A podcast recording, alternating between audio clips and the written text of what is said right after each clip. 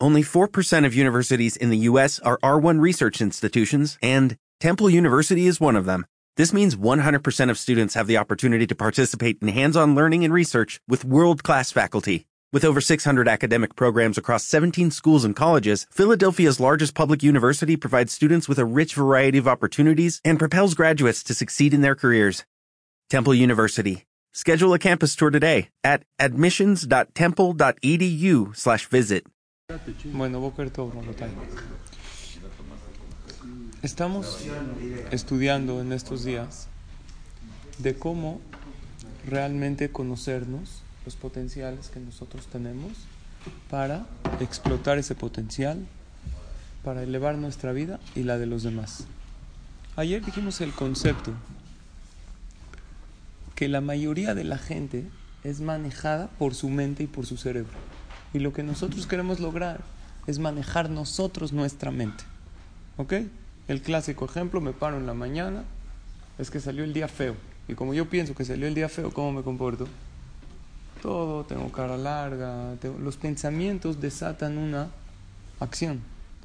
Pero si nosotros nos metemos atrás de los cables y cambiamos los pensamientos a cosas positivas, pues automáticamente nuestra vida se va a ver diferente. Y en eso radica la inteligencia de la persona, que no se deja llevar por todo lo que piensa, porque lo que piensa muchas veces tú no lo piensas, es lo que te enseñaron a pensar. ¿Quién dijo que el día está feo cuando está nublado? Así nos enseñaron. Pu- Puede, puede ser un día maravilloso también. Nosotros decimos en la tefila una de las verajot principales. ¿Cuál es? Atajonen. Atajonen le adam da'at umelamed le enosh bina.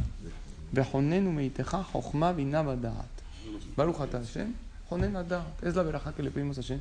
Inteligencia. Si en algo el hombre somos especiales, es en que somos seres pensantes, seres inteligentes. Y tenemos que usar esa inteligencia para mejorar nuestra vida y la de los demás. ¿Qué diferencia hay? Jochma, Bina y Da'at. Jochma es inteligencia. Bina, ¿qué es? ¿Alguien me traduce? ¿Quién tiene buen hebreo? Entendimiento. Y Da'at, ¿qué es? Conocimiento. Conocimiento o sabiduría. Vamos a llamarle así. La Jochma son las primeras ideas. Por ejemplo, me quiero ir de viaje con mi familia. Bina es a dónde ir, cómo ir, a dónde viajar, a dónde pasear. ¿Y qué es Da'at? Ir. Conclusiones. Hacer. Voy a hacer un negocio. Jochma. Tengo muchas ideas. Bina, ¿qué es? Ir viendo detalles de todas esas ideas. ¿Qué mercancía voy a comprar? ¿Dónde? O incluso ver los problemas. Porque hay gente que tiene muchas ideas, pero no se da cuenta de los problemas que se le presentan en el camino. Y Da'at es hacerlo. En la Kabbalah, el papá se llama Jochma, la mamá se llama Bina. ¿Por qué? El papá, ¿qué pone en el hijo? Una gota. ¿Esa gota qué es? ¿Qué tiene esa gota? ¿Qué tiene el esperma para formar el bebé? Tiene todo y a la vez nada. Es poquito. La mamá es la Bina. ¿Qué hace la mamá? transforma todo ese bebé y lo hace un ser humano. Todo lo que le des a la mujer te da más. Esto es una regla en la vida. Tú le das un esperma, te da un bebé vivo. Tú le das un pollo crudo, te da un delicioso, te lo prepara. Le das críticas, te regresa más. Cuidado con la mujer, todo te lo va a desarrollar. Le das cumplidos, te va a regresar más. No es cierto, jajam. Yo lo de cumplidos no me pela. Menos ¿Eh? dinero. Le das dinero, te da veraja. Ah, Dice la quemara. Se lo das con alegría, te da veraja. Toda la veraja es por él. ¿Sí o no? así. ¿Eh? Así decimos, vamos a chambear porque hay alguien aquí que está gastando. mucho, ¿eh? Hay que darle para que siga gastando y Hashem nos manda. Así es según la Torah. Entonces, ¿qué sería el Da'at? Si el papá es la Jochma, que es ese esperma, esa gota. La mamá es la vina. ¿Qué sería el Da'at? El hijo. El bebé es el parto. El Da'at. Y hay mentes así. Hay gente que tiene mente de Jochma. Tiene muchas ideas. Tú le dices, oye, no, tengo esta idea y vamos a hacer esto para la comunidad o para el país. Te, te puedo hablar del gobierno y te lo pinta impresionante. Oye, ¿por qué no hacen esto, esto, esto? Y tú empiezas a decir, oye, está mejor este que López Obrador. ¿eh? ¿Por qué no lo ponemos a él? Tiene muchas ideas, Jojma. Pero hay gente que deja sus ideas en el aire y no tiene vina, no sabe cómo ejecutar las ideas y no se le presentan los problemas de las ideas. La Gemara dice que el hombre tiene más Jojma y la mujer tiene más vina. Tú puedes llegar con tu esposa, ¿qué crees? Ya decidí, vamos a hacer esto, esto, esto, ya somos ricos. Le empiezas a contar todo tu esto. Tu esposa te dice, espérate, no pensaste en este problema, en esto, oye, ¿qué pasó con esto? Tú dices, ah, sí, cierto, no me di cuenta. Hay que pagar impuestos. ¿Qué tiene más ella? Vina, dice la cámara, vina y así. Hay gente que tiene mucha jojma y mucha vina, pero ¿qué le falta? Dat, no ejecuta en la vida. Y Dios después de 120 años sí te va a pagar por tus ideas y por tus intenciones. Pero lo principal que Dios quiere es que tengas dad. Imagínate, llega uno después de 120 años y le dice a Dios, tenía muchos planes Dios. Tenía planes para mejorar la comunidad, tenía planes para ayudar gente. ¿Qué te va a decir Dios? ¿Los hiciste o no? Dios, pero tenía planes. No recibes el pago principal, la recompensa principal es por ejecutar. Por eso, ¿cómo acaba la veraja?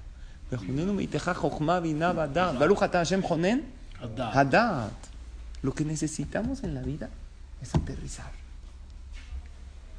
Es algo increíble. Y es por eso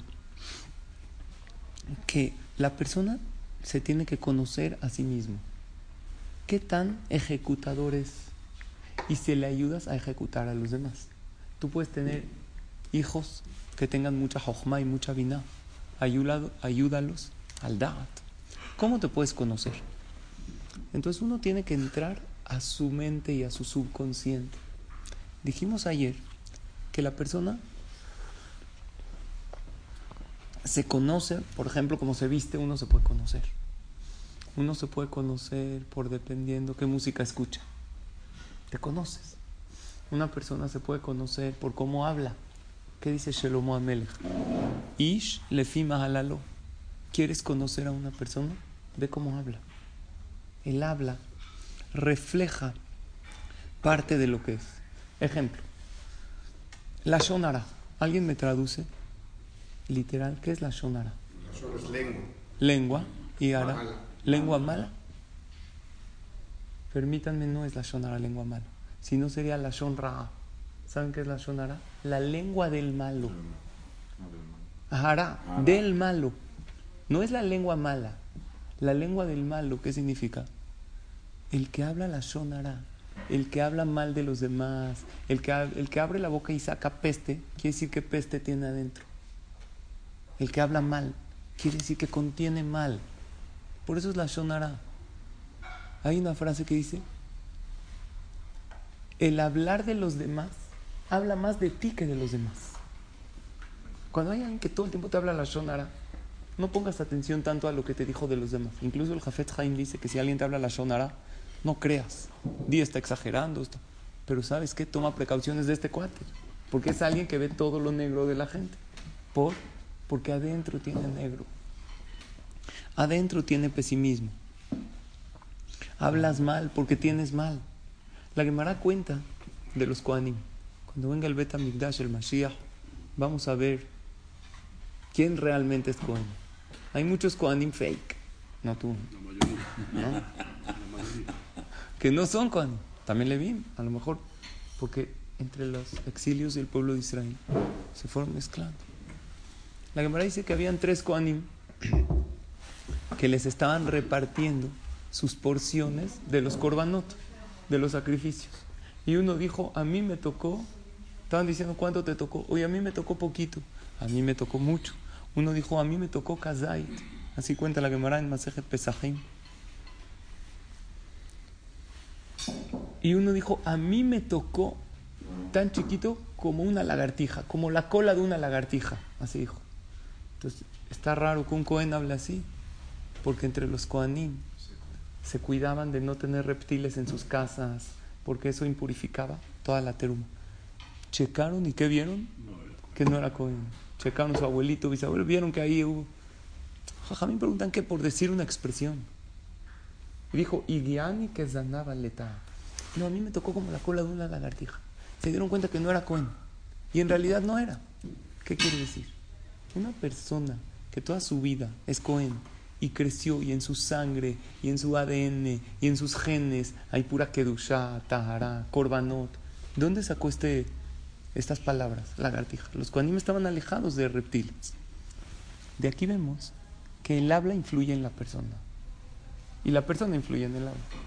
O sea, es doble. Si uno habla mal, quiere decir que contiene mal. Y ahora al revés. Y el que se educa a hablar bien, a sacar puras cosas buenas, también cambia su interior. Es una vía de doble sentido. Había Shelomo Amelech, sabio o no sabio, el más de toda la humanidad. Le llegaban casos increíbles. En una ocasión le llegaron tres hombres, tres personas. Le dijeron a Shelomo Amelech, nosotros estamos en un viaje de negocios y somos tres socios, Yehudim. Llegamos a un lugar en Erev Shabbat y después de haber vendido muchísimo dinero y mucha mercancía, teníamos entre los tres un cofre lleno de monedas, de dinero, de oro, nos fue increíble. Era Erev Shabbat. ¿Qué hacemos con el dinero? ¿Qué época? Guardado. Exacto. Vamos a guardarlo en un lugar, los tres. Que nadie sepa dónde está. Lo guardaron, lo enterraron en un lugar escondido. De repente, Motzai Shabbat, llegan por el cofre. ¿Dónde está? Llegan con Shalom Amelech. Dice: Uno de los tres traicionó. Nadie más Sabía. quién es.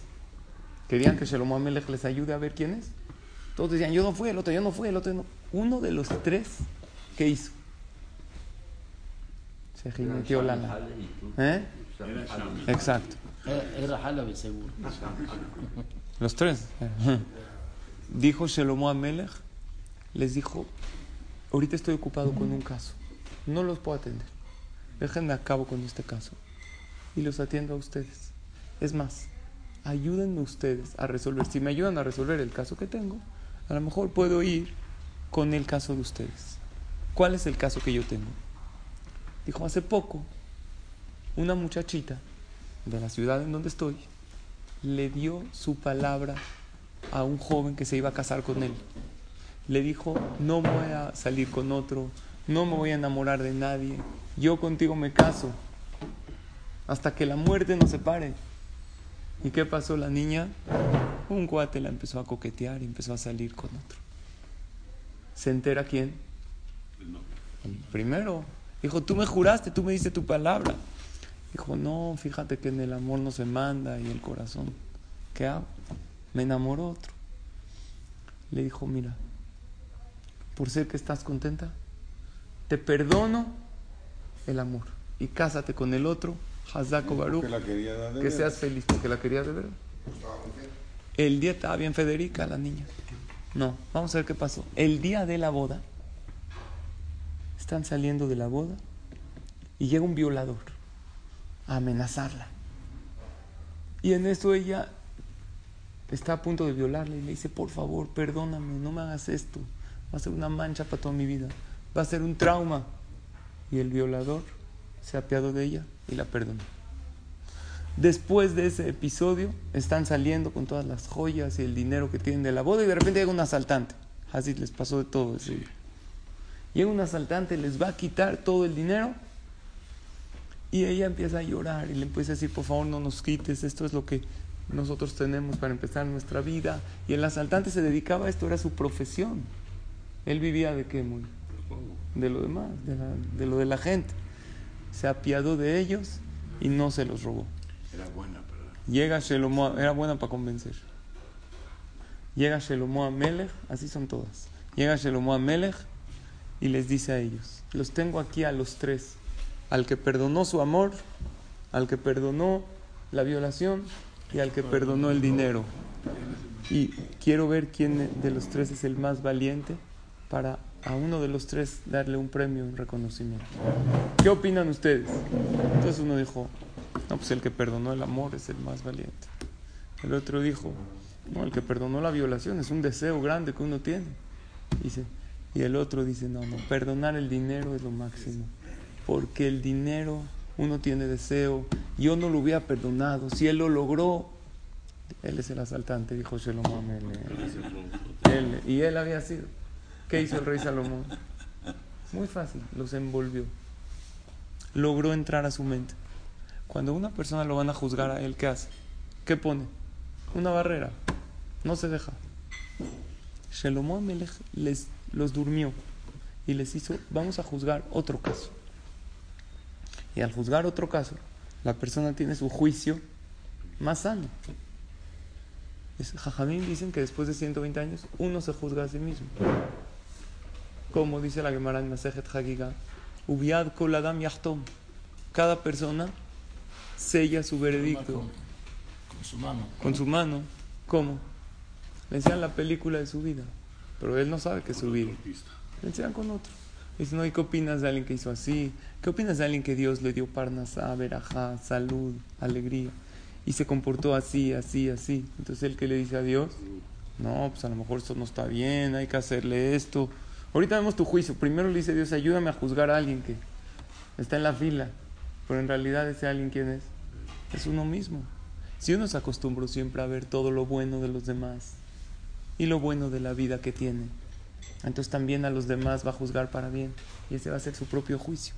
Dijimos en una clase hace poquito, para los que oyeron en el podcast, que cada sufrimiento y contratiempo que uno tiene, él mismo lo pidió una noche antes cuando dormiste.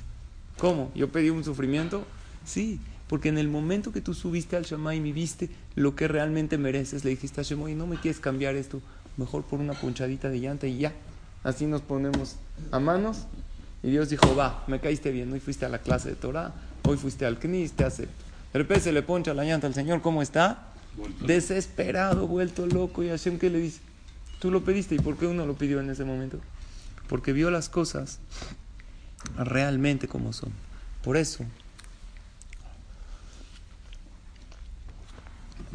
esto nos va a servir primero para conocernos a nosotros mismos, cómo hablamos, cómo actuamos, porque ahí delatamos a nuestro subconsciente. Y también para conocer a los demás. Para querer ayudar a la gente, tenemos que percibir sus ideas. ¿Cómo se dice cerebro en hebreo? Moach. Moach son las mismas letras. Mem, Vav, Het. Es Mavet, Behaim. La vida y la muerte están acá. Depende de cómo tú pienses. Tenemos que entrenarnos, así como tú, hoy en día. No piensas en cómo vas a manejar el pedal. Cuando tomaste clases de manejo, estabas totalmente concentrado. No sé si a ustedes les pasó, pero yo decía, ¿cómo pueden manejar y platicar? Estás concentrado en el manejo. Ahorita ni siquiera le das órdenes, porque tu mente ya está entrenada para eso. Nosotros tenemos que entrenar nuestra mente a ver cosas buenas, a ver cosas positivas. Y puedes realmente hacer tus sueños realidad.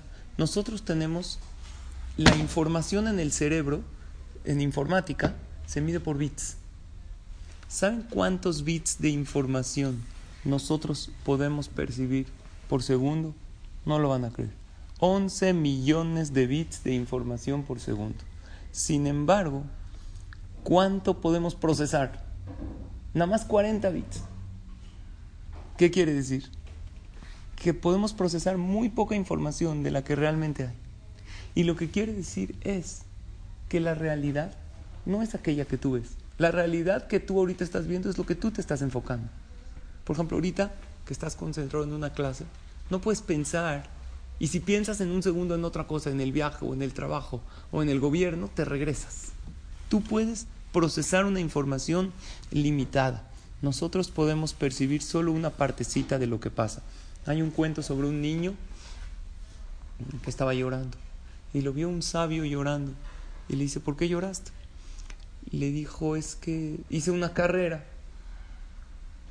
Y le dijo, ¿y qué pasó? ¿Por qué estás llorando? Le dijo, es que hice unas carreritas con mi amigo y ganó mi amigo y yo perdí. Y le dijo el sabio, le dijo, ¿por qué no eliges alegrarte por el triunfo de tu amigo? ¿Acaso no hacen eso los amigos? Y eso te hace mejor a ti. Y me encantó esta historia, porque nos pasa en la vida siempre, que la persona va eligiendo. Nosotros nomás tenemos 40 bits que podemos procesar. Y tú puedes decidir en qué hacerlos. En una investigación médica en Nueva York se planteó que las personas que usan demasiados pronombres en primera persona, como por ejemplo yo, me, mío, son más propensos a recibir un ataque al corazón. ¿Por qué? Ellos no tienen intención a decir, a, a ser egoístas, pero como dijimos, el habla delata quién eres. Y una persona que vive en un egoísmo total, vive en mucho más estrés. ¿Por qué? Cuando no ve hacia los demás. Es nada más lo que yo quiero. ¿Qué pasa con él? Las cosas en la vida y en el transcurso del día no salen exactamente como uno lo quiere. Aunque entre paréntesis sí es como uno lo quiere, porque uno una noche antes le pide a Hashem los contratiempos que uno necesita para superarse en la vida. Pero gente que vive en un egoísmo se estresa mucho más porque vive solamente en uno mismo. Entonces la pregunta es, ¿en qué te enfocas? ¿En lo que te daña o en lo que te hace mejor? ¿Te enfocas en lo que te molesta o en lo que te alegra? ¿Te enfocas en lo que pierdes o en lo que ganas? E incluso si no ganaste, no dudo que siempre podemos encontrar en la inmensa realidad que hay, porque son millones, algo que nos ayude a sentir mejor. Siempre hay algún pensamiento más generoso que podemos encontrar para sentirnos mejor. La realidad no está tan fatal. Por eso en el judaísmo, ¿cómo empiezas el día? Modé, aní. ¿Por qué no decimos aní modé? Así se dice en hebreo. Para no empezar con la palabra aní. Mejor empezar con la palabra modé. Es una psicología. Mejor empezar con la palabra agradezco. Oye, puede ser que me paré con muchas broncas, pero espérate, me paré. Y puedo ver. Y puedo caminar. Entonces empiezas con eso. Ajibrim. Algo Hashem puedo ver. Zokef kefufuim, puedo caminar erguido. Matira surim, no estoy preso. Shea saliko el tzorki, tengo lo que necesito. Amejin mitzadega, a ver, Dios, sé que tú controlas los pasos. Anoten la binale abhim ben yomu ben. Mira, así como el gallo puede ver ese rayo de luz en plena oscuridad. Ayúdame, Hashem, así a vivir este día, a ver lo bueno, a entrenar mi mente a ver esas cosas buenas. Y de verdad sí lo hay, porque el panorama, cuando te hablan del gobierno, ¿qué panorama te hacen ver? Que está todo mal. Y cuando tú ves las noticias y yo también, generalmente al apagarlas, ¿qué sientes? Que la situación cómo está, del cake. Pero no está tan del cake, porque hay otras cosas maravillosas que sí realmente podemos tener. Hay una frase que dice, quizá no tienes la vida que sueñas, pero tú tienes la vida que muchos sueñan o que muchos soñarían tener. Porque tenemos salud, porque estamos en el Beta Knesset, porque tenemos Torah, porque tenemos una familia y podemos hacer una lista de cosas maravillosas. Una de las que escuchan nuestro podcast, que se llama Ariela, me mandó un WhatsApp y me dijo que escuchó algo en el podcast de agradecimiento de esto y que ella oyó un ejercicio increíble que te paras en la mañana y le pides a Hashem cinco cosas en ese día. Cinco cosas que quieres, no más para no agobiarte con tantas peticiones. Pero al final del día agradeces por diez cosas buenas que te pasaron. Y siempre el agradecimiento que sea el doble de la petición. Y me dijo que a ella le funcionó y dije, está maravilloso. Lo compartiré con aquellas personas que juntos reflexionamos para ser mejores. Y bueno, vamos a continuar con todo este tema de cómo entrenar nuestra mente para bien, cómo agarrar de esa información, de esos 40 bits que tenemos, que en estos nos podemos concentrar, concentrarnos en lo bueno y a veces sí, en algún contratiempo concentrarnos para tratar de solucionarlo, pero no para atorarnos en el problema, sino para tratar de solucionar y seguir adelante. Y lo principal, como dijimos ayer, cuando uno ya controló, cuando uno ya está arriba, tratar de jalar a los demás a ese positivismo. Gracias por su atención. ¿No se merece tu familia lo mejor? Entonces, ¿por qué no los mejores huevos? Ahora, Egglands Best están disponibles en deliciosas opciones. Huevos clásicos, de gallina libre de jaula y orgánicos de Egglands, que ofrecen un sabor más delicioso y fresco de granja que le encantará a tu familia. En comparación con los huevos ordinarios, Egglands Best contiene la mejor nutrición como 6 veces más vitamina D, 10 veces más vitamina E y el doble de omega 3 y B12. Solo Egglands Best. Mejor sabor, mejor nutrición, mejores huevos. Visita egglandsbest.com para más información.